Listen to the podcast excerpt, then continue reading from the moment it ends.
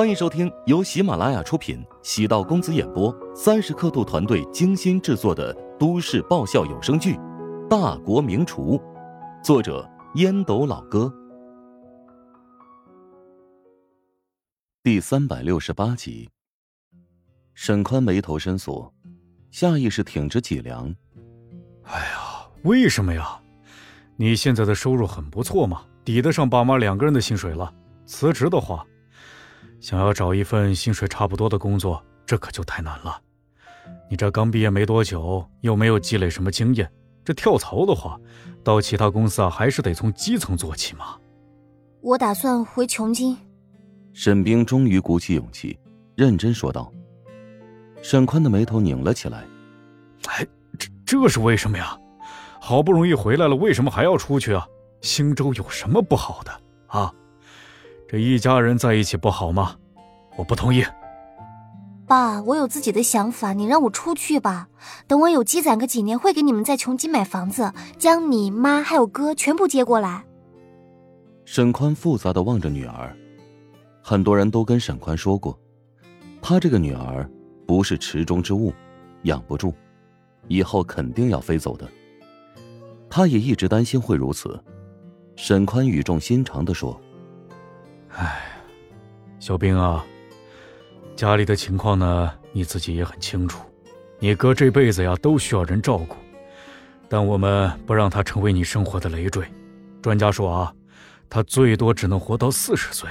你爸妈呢，会坚持活在他的前面。”沈冰大吃一惊，握紧沈宽的手，哽咽道：“爸，我从来没有嫌弃过哥，也没觉得他拖累过我。我只是希望能尽快做出成绩，让你们三个轻松一点。”哎呀，我们呐，不需要锦衣玉食，只要一家人能够团聚便好了。当初你这考上外省大学，其实我跟你妈都不同意的。现在你这好不容易回来了，我们怎么舍得让你再离开呀？母亲朱月提着菜篮子从外走入，见女儿和丈夫的情绪不对，奇怪问：“怎么了？”你女儿啊，想要辞职，去琼京发展。沈宽抽出一支香烟，拿起打火机想要点燃，终究还是作罢，颓然的将香烟插回去。将打火机重重的拍在茶几上。朱月将菜篮子放下，奇怪道：“哎呀，冰冰啊，你为什么会有这个想法？”沈冰抹着眼泪，沉默不语。他不知道该如何表达，担心伤害父母。是不是最近这段时间让你见了太多的男孩子？你年龄还小。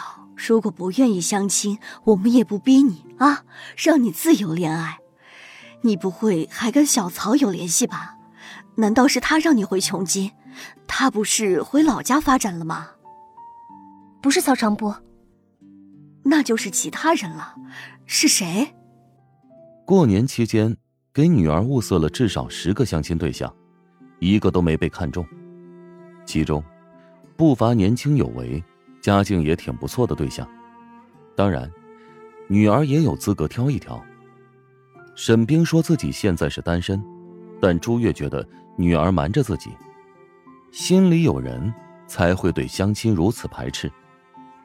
沈冰很认真道：“没有人吗？我知道让你们很失望，但请你们尊重我的选择。”沈宽皱眉不展，房间里传来儿子嚎啕大哭的声音。朱月赶紧朝房间走去。哎呦，晚点我再跟你好好聊聊，你自己啊也冷静冷静。片刻之后，朱月抱着大儿子的脏裤子走出。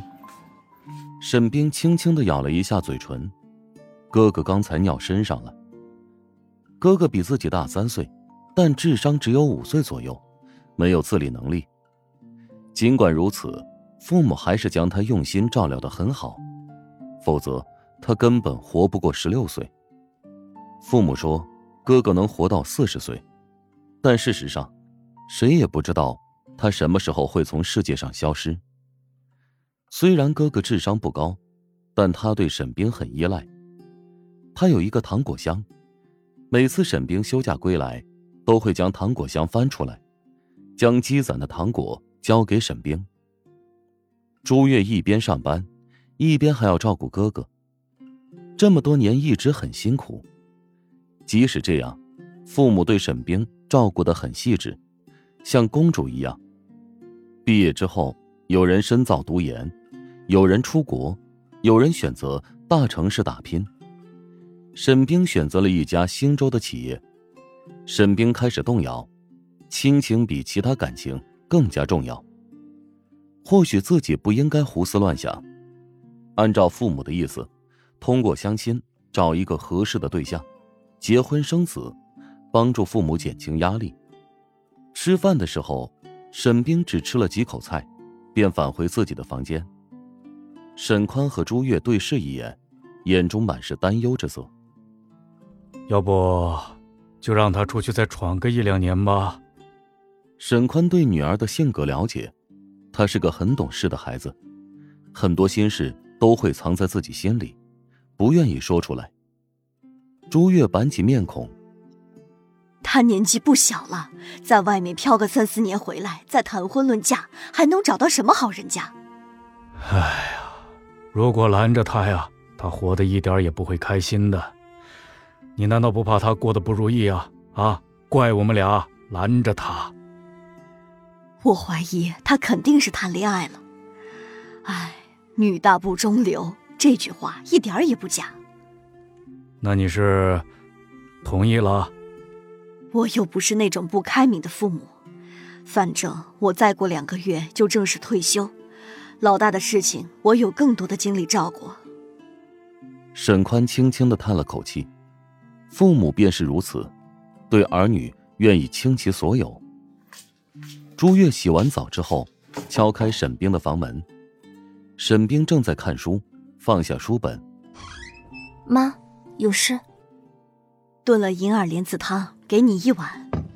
朱月将碗和汤勺搁在桌上，轻轻的握住了沈冰的手腕。你老实告诉妈。如果不让你回琼京，你是不是一辈子都后悔？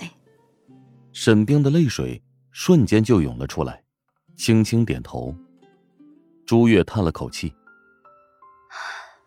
再问你一个问题，你一定要实话实说，回琼京是不是为了心中的男孩？有这方面的原因吧，但不是最重要的原因。爸妈想让你留在身边，是为了让你平安开心。如果你觉得痛苦，那反而偏离了初衷。唉，如果在外面感觉到特别累，随时回来啊！爸妈永远是你最坚强的后盾。妈，沈冰泪腺完全打开，紧紧的拥抱住了母亲。跟妈做个三年之约。如果三年过去了，你依旧一无所获，那就回来。我和你爸不需要你多成功，只希望啊，你是一个普通人，健健康康、快快乐乐的生活。嗯，妈，我答应你。乔治半夜接到了胡展娇的电话，沈冰决定离职，他要回琼京工作了，你得赶紧给他找一份合适的工作。嗯，简历发我邮箱吧。片刻之后，乔治便接到了一封邮件，沈冰直接发给自己的。这就是人生。第一眼见到沈冰，便嗅到他身上散发的危险气息，想要与他保持距离，绕了一圈，反而似乎变得更紧密了。沈冰拥有出众的外表以及过硬的学历，根本不愁找工作。乔治上次拜托宋恒德帮高阳安排了工作。这一次，显然不能再求宋恒德。乔治其实想让沈冰加入自己的事业板块，但只怕盘子太小，大材小用。乔治最终选择找到姚燕，他和姚燕的接触不多，但姚燕的人品不错，自己找他相助，他肯定会帮自己。姚燕一直欠着乔治一份人情，等乔治发送邮件给自己，看完之后，给乔治回复电话。你这位大学同学整体素质很优秀啊！哎，正好我的身边缺一个秘书，不知道他有没有兴趣？啊，那个工资待遇不用担心，不过这工作节奏很快，压力会很大。哎呀，但是他不是年轻嘛，熟悉这个工作啊，有助于提升他的业务能力。我跟他沟通一下，不知道工资多少。你还真够直接的，这样，年薪保底，嗯，三十五万，嗯，前提是呢，他需要能够顺利的熬过实习期，实习期半年，每个月工资税后是两万五。啊，谢谢姚姐了。啊，有件事情我想问问你，你最近看到黄没？乔治意识到，黄成恐怕真的和姚燕断了联系。本集播讲完毕，感谢您的收听。如果喜欢本书，请订阅并关注主播。喜马拉雅铁三角将为你带来更多精彩内容。